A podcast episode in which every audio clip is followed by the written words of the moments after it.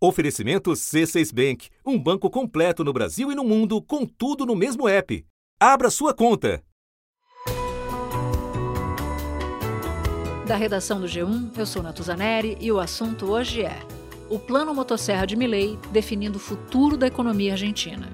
Uma conversa a três para entender as primeiras decisões do presidente recém-possado, histórias curiosas sobre a personalidade de Milley e quais as possíveis consequências e reações da população e do mundo político.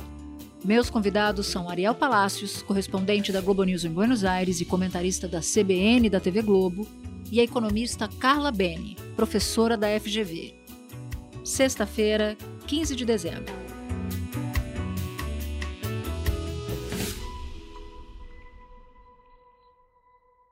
Primeiro lugar, é uma delícia ter vocês dois aqui. Essa é uma conversa, é um papo, então não tem muita regra. Vocês podem perguntar um para o outro, vocês podem intervir, podem, enfim, atravessar aí a conversa, porque é de fato um papo mesmo. Mas eu vou começar contigo, Ariel. A gente vai falar das medidas econômicas, a gente vai entrar um pouco nisso mais adiante, mas antes eu quero saber como é que foram as primeiras reações da população às primeiras medidas do Milley. Como é que foi a reação? Foi boa a reação? Ou houve protesto? Houve fila em mercados? Postos de gasolina? Conta um pouco dessa atmosfera que é tão valiosa para a gente que está distante entender o cenário.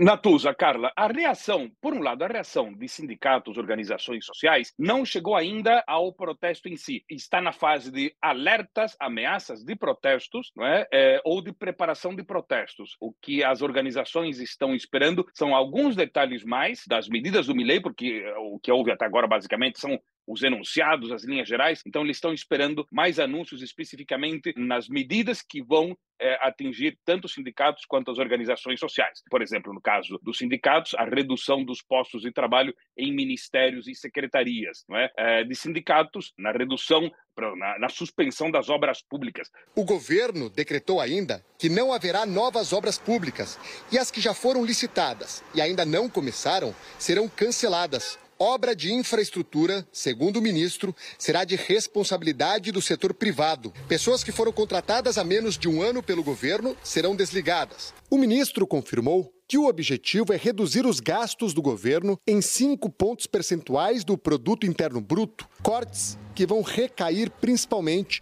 na estrutura do Estado. Do lado da população, é, houve mais uma vez filas nos supermercados, filas nos postos de gasolina. Quando digo mais uma vez é porque no primeiro turno, nas primárias, no segundo turno, essas filas também haviam acontecido, porque sempre se esperava que, ou é, quando ainda eram as primárias, ou o primeiro turno, que o governo, depois das eleições, ia é, liberar ou ia aumentar permitir o aumento dos preços, ou que se Milley tivesse algum resultado muito bombástico, isso seria um sinal que aí viria também um ajuste enorme e uma disparada eh, do dólar e, consequentemente, da inflação. Boa parte das medidas vai atingir diretamente o bolso do contribuinte, como cortes dos subsídios nas tarifas de energia e transporte. A partir de agora, andar de ônibus, trem e metrô e usar a luz em casa ficará mais caro. Haverá aumento de preços também por conta do novo valor do dólar. O dólar oficial até ontem estava cotado a 366 pesos. Agora passará a valer 800. Desvalorização de 54%.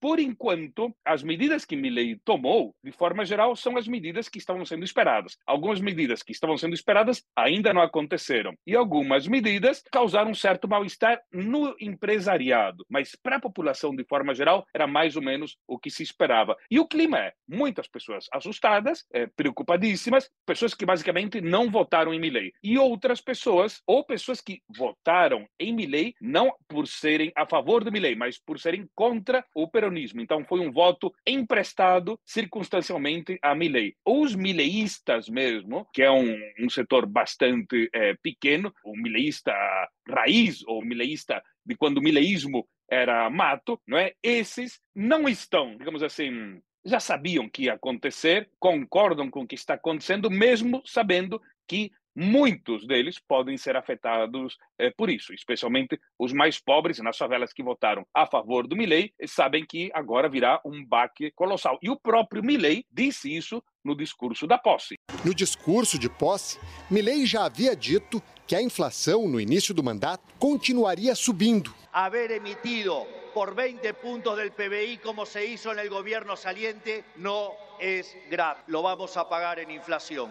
A projeção é que feche 2023 em 200% ao ano. Os argentinos eh, ouviram esse recado, um recado que mais ou menos mutatis mutandi, sem o charme, sem a elegância, sem a épica e sem o pano de fundo da Inglaterra de 1940. Digamos, Milley está muito longe, há anos luz de ser Winston Churchill com seu sangue, suor e lágrimas, mas mais ou menos o que Milley quis dizer é mais ou menos isso. Assim que os argentinos se preparem para dois anos catastróficos. Dois anos, segundo Milley. Segundo Milley, outros analistas dizem que isso aí vai ser muito é, pior. Então, quando o próprio governo diz se preparem para isto, é porque a coisa vai ser pior do que é, estão dizendo. E outro dado interessante: é a primeira vez que um presidente começa um governo dando um recado de ajuste. Agora, já que o Ariel falava, Carla, desse ponto, né, as medidas que já chegaram, mas ainda não estão totalmente claras, as medidas que não chegaram ainda, sempre me ocorre em relação ao Javier Milei uma ideia de alguém que começa a ficar diferente do alguém da campanha, sabe? Os personagens governante e candidato, eles não necessariamente se combinam. Claro que tem muita coisa que ele manteve, o próprio Ariel falava aqui pra gente, mas eu queria, à luz das medidas anunciadas, se essa percepção que eu tenho, ela é compartilhada de alguma forma por você, a ideia de dois ou mais mileis.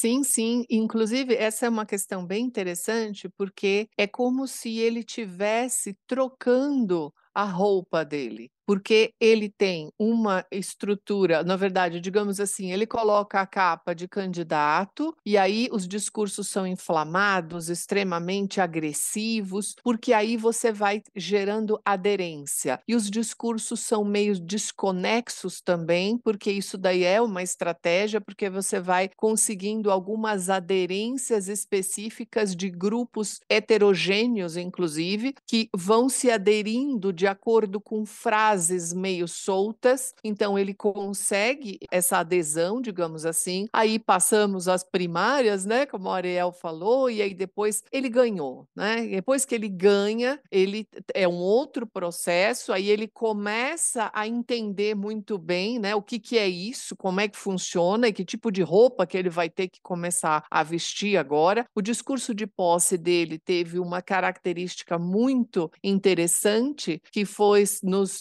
vamos imaginar, nos 30 minutos dele, 25 ele falou de dados econômicos, o que não é uma coisa normal, né, Ariel? Exatamente. Não foi um, uma coisa normal e um, numa velocidade, numa profusão de difícil é, identificação. Você não consegue identificar aqueles dados todos, porque eles são dados hipotéticos do que seria e de onde a Argentina chegaria caso ele não receba apoio. Então, aí ele veste uma outra roupagem que eu, dentro do, da posse dele, achei muito interessante, que é mais ou menos o seguinte: olha, se eu não tiver apoio para fazer o que eu preciso, o final da nossa linha é chegar na Venezuela, né? En el caso alternativo, la propuesta sensiblera progresista cuya única fuente de financiamiento es la emisión de dinero, derivará en una hiperinflación que llevará al país a la peor crisis de su historia, sumado a que nos meterá en una espiral decadente que nos equiparará con la oscuridad de la Venezuela de Chávez y Maduro.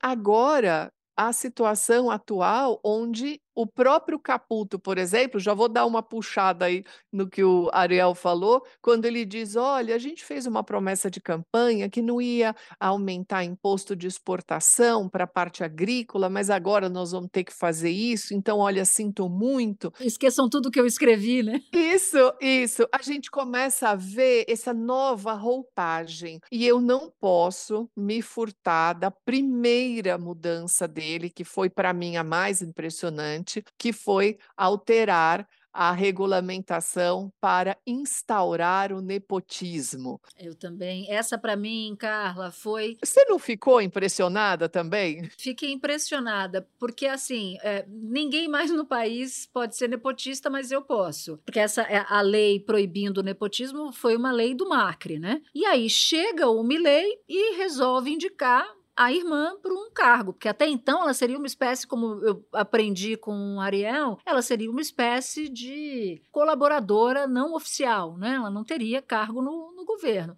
Ele indicou a irmã para as funções de primeira-dama e secretária-geral do governo, e a Karina Milley vai ser responsável por atividades sociais e diplomáticas, também vai ajudar o irmão na preparação de comunicados, em políticas públicas, entre outras tarefas. E eu achei interessante onde ele deixa claro a lista de prioridades. Antes de anunciar qualquer coisa relevante para a população, ele que bateu nos privilégios instaura o, o primeiro, primeira, primeira decisão dele foi manter um privilégio para a situação familiar dele. Quer dizer, é, aquilo ali foi um. Ou seja, será que ele está dando um recado também de como é que vai ser a lista de prioridades ali, né, do governo? no fim das contas, a primeira medida que ele anuncia, ele anuncia uma medida que o beneficia, né? E não necessariamente o país. Os governos argentinos são bastante bagunçados, isso historicamente, desde os anos 60, 70, basicamente.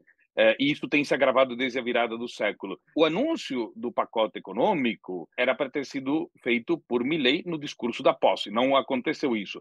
A expectativa, então, era que na segunda-feira o ministro da Economia, Luiz Caputo, faria o anúncio. Se esperava, havia um horário, 8 horas da manhã, não foi 8 horas da manhã, então seria 5 da tarde, será 7 da tarde, 7 da noite. Não, foi nada disso. Por quê? Se foi empurrado para terça-feira. Acontece que esqueceram de é, colocar a designação do ministro Caputo como ministro né, é, no diário oficial. Então teve que ficar para o dia seguinte. E os mercados esperando, né, inclusive esperando de 15 em 15 minutos, agora vai, agora vai, agora vai. Não, não, não, não. Aí mudaram para o dia seguinte. E no dia seguinte, quando já estava tudo pronto, não ia ser mais uma coletiva, ia ser um vídeo gravado às três e meia da tarde, que ia ser emitido às cinco da tarde, acabou acontecendo duas horas depois, porque Caputo teve que regravar o vídeo, porque havia algumas coisas que tinham que sido alteradas. Estamos falando com uma economia de um país de 46 milhões de habitantes que está no foco mundial nesse momento, devido também à bizarrice dos candidatos. Imagina um ministro da Economia fracassado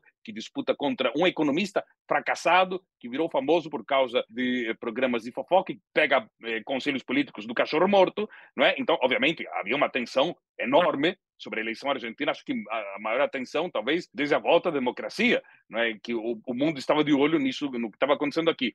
Então, levando em conta tudo isso, os mercados esperando, até que finalmente, no começo da noite, eh, o ministro Caputo fez o seu anúncio, os enunciados, porque basicamente o que ele fez foi anunciar muito superficialmente as medidas e numa conversa em off, que acabou virando on, posterior ao anúncio das medidas com um pequeno grupo de jornalistas, Caputo deu algumas informações adicionais, como essa de taxar, mais uma vez, coisa moda iniciada pelo casal Kirchner, de taxar o setor agrícola. Né, com pesadas, o que ele chama aqui de retenções, ou as retenções, não é, é para conseguir dinheiro é, por ali, porque o governo precisa desesperadamente de dólares, então qualquer saída clássica dos governos argentinos, vamos taxar aquele setor que mais é, contribui com a economia argentina, que é o setor agropecuário. Espera um pouquinho que eu já volto para continuar a conversa.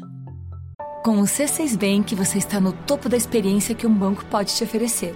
Você tem tudo para sua vida financeira no mesmo app, no Brasil e no mundo todo a primeira conta global do país e atendimento personalizado, além de uma plataforma de investimentos em real e dólar com produtos exclusivos oferecidos pelo C6 em parceria com o JP Morgan Asset Management. Quer aproveitar hoje o que os outros bancos só vão oferecer amanhã? Conheça o C6 Bank. Tá esperando o quê? C6 Bank. Agora, num primeiro momento, eu quero pegar, Carla, uma frase do Ariel que ele cita no começo, que o próprio Milley surpreende, foi a primeira vez que se viu isso por um nome recém-eleito, dando uma real. Vão ser dois anos catastróficos, ou pelo menos dando uma real rara Porque, segundo o Ariel, quando um governo diz que serão dois anos ruins, você pode botar aí ou dois anos muito ruins ou quatro anos ruins. Então, eu queria tentar entender, porque o primeiro resultado, não só na taxação do setor agrícola, mas também na taxação de transporte público, energia, gás e água, porque ele prometeu tirar os subsídios, cortar os subsídios a esses setores, agora em 1 de janeiro já entra tudo com uma tarifa nova. Então, você vai ter um, um choque inflacionário de largada. Então, como é que a gente pode tentar enxergar a Argentina, um país que vai aprofundar a recessão para depois ver alguma luz no fim do túnel, ou esse improviso a que se referia o Ariel deixa tudo ainda mais solto e não dá para prever as consequências no médio e no longo prazos?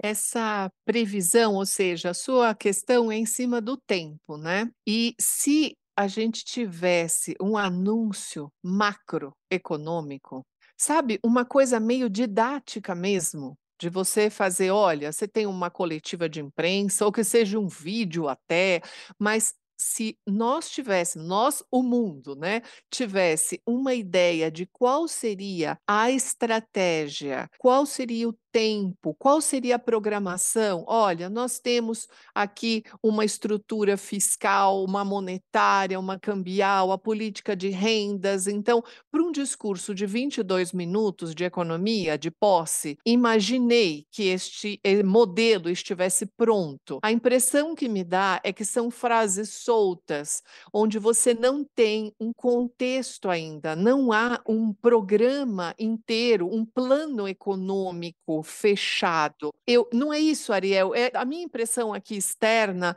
é basicamente como se eles tivessem se surpreendido com a vitória. E bom, e agora? O que, que a gente vai ter? Como é que nós vamos resolver isso? Porque as frases soltas são muito mais fáceis. Mesmo o anúncio do Caputo são ele, ele vai lendo as frases e os pontos. Então, quando a Natuza me pergunta isso, qual, qual seria o tempo? Eu não tenho a mínima ideia, porque a estratégia não foi esclarecida. Então, eu acho que esse que é essa ansiedade que faz tudo com que a população também saia correndo para o supermercado, com que a gente tenha que discutir muito isso, e eu não sei se a percepção do Ariel também é essa. exatamente essa, Carla. É, ainda mais porque ontem alguém me perguntava qual que é o plano do Milley. Eu disse, o plano do Milley era colocar, eliminar o peso e colocar o dólar como a moeda da Argentina e acabar com o Banco Central. Então, esse era o plano. Em cima disso, que seria a base a pedra fundamental de seu plano, que nunca explicou qual era seu plano, mas todo mundo sabia que essa era a base, a pedra fundamental. Ele ia fazer o prédio, o edifício de seu plano. Bom, não existe mais essa dolarização e o Banco Central não será fechado, pelo menos por algum tempo. Né? Até porque todas essas pessoas que ele colocou, ele teve que colocar na, na equipe econômica, estão contra isso. Então, se o plano do Milley começava com, com a dolarização e o fim da, da, do Banco Central como base, e agora isso não mais está ali, qual que é o plano do Milley? Então, a sensação que dá é ir colocando band-aid em várias feridas para ir tampando as hemorragias que estão acontecendo. Como se ele tivesse que agora, uma semana de eleito, lançar o 2.0 do programa dele, porque o 1.0 já foi, né? Então, ou seja, e agora? Não sei, não tenho essa resposta para você. Talvez a irmã dele nas leituras de tarô possa ajudar.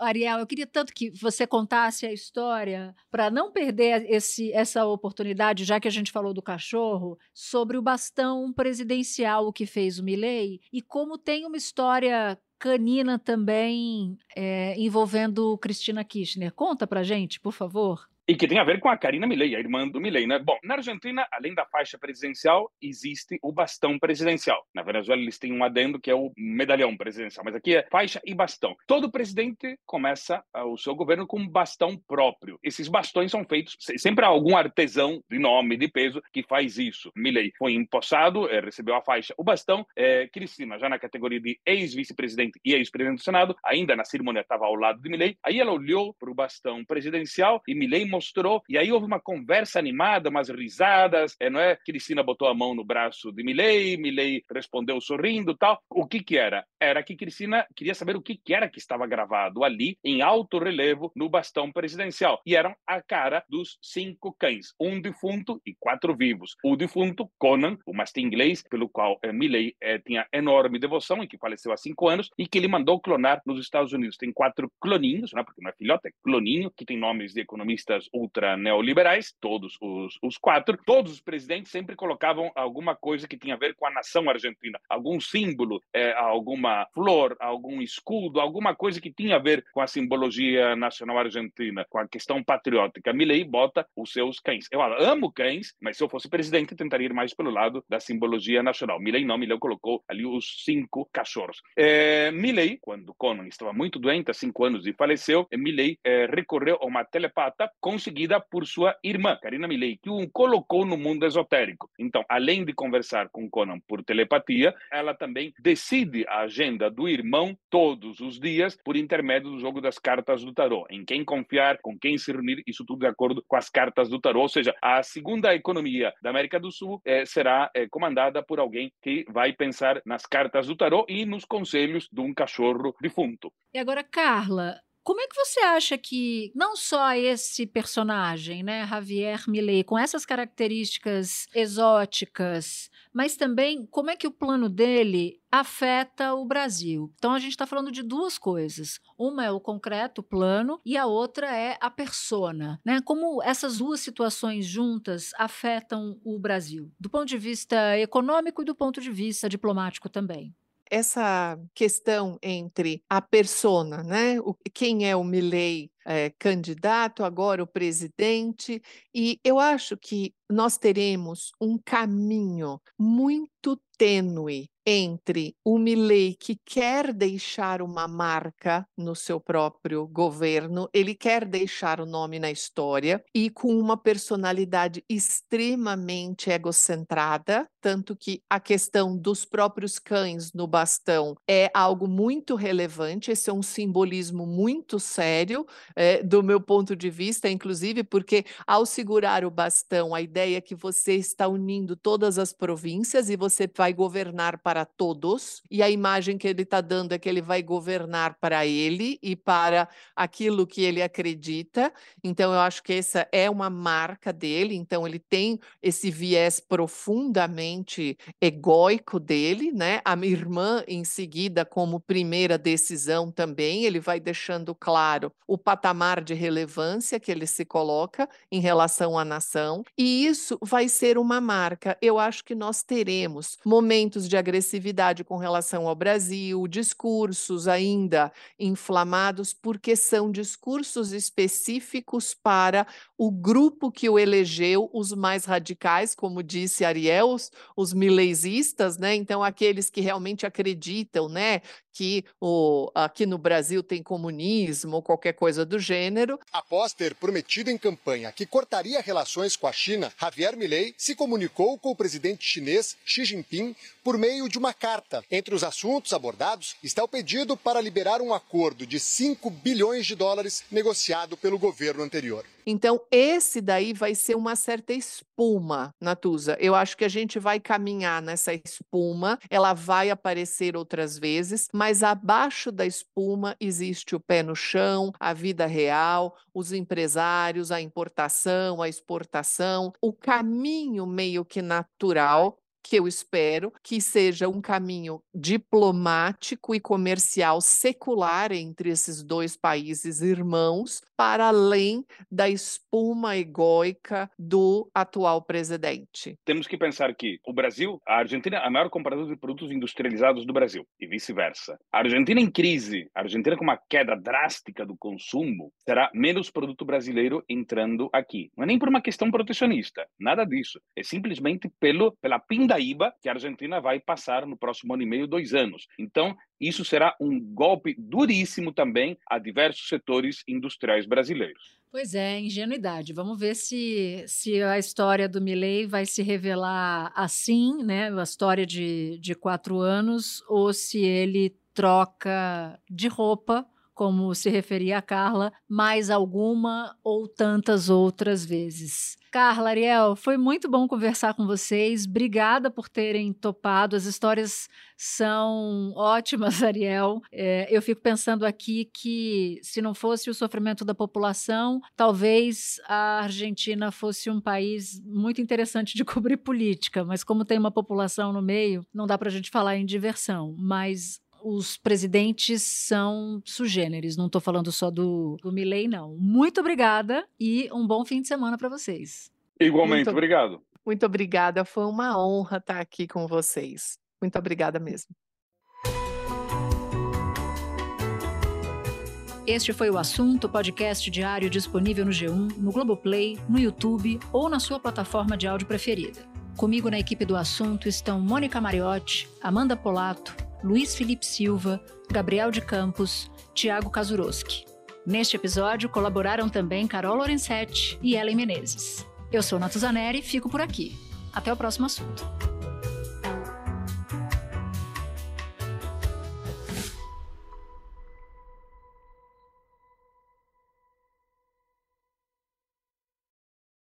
Você no topo da experiência financeira que um banco pode oferecer. Escolha um banco completo no Brasil e em qualquer lugar do mundo. Abra sua conta no C6 Bank.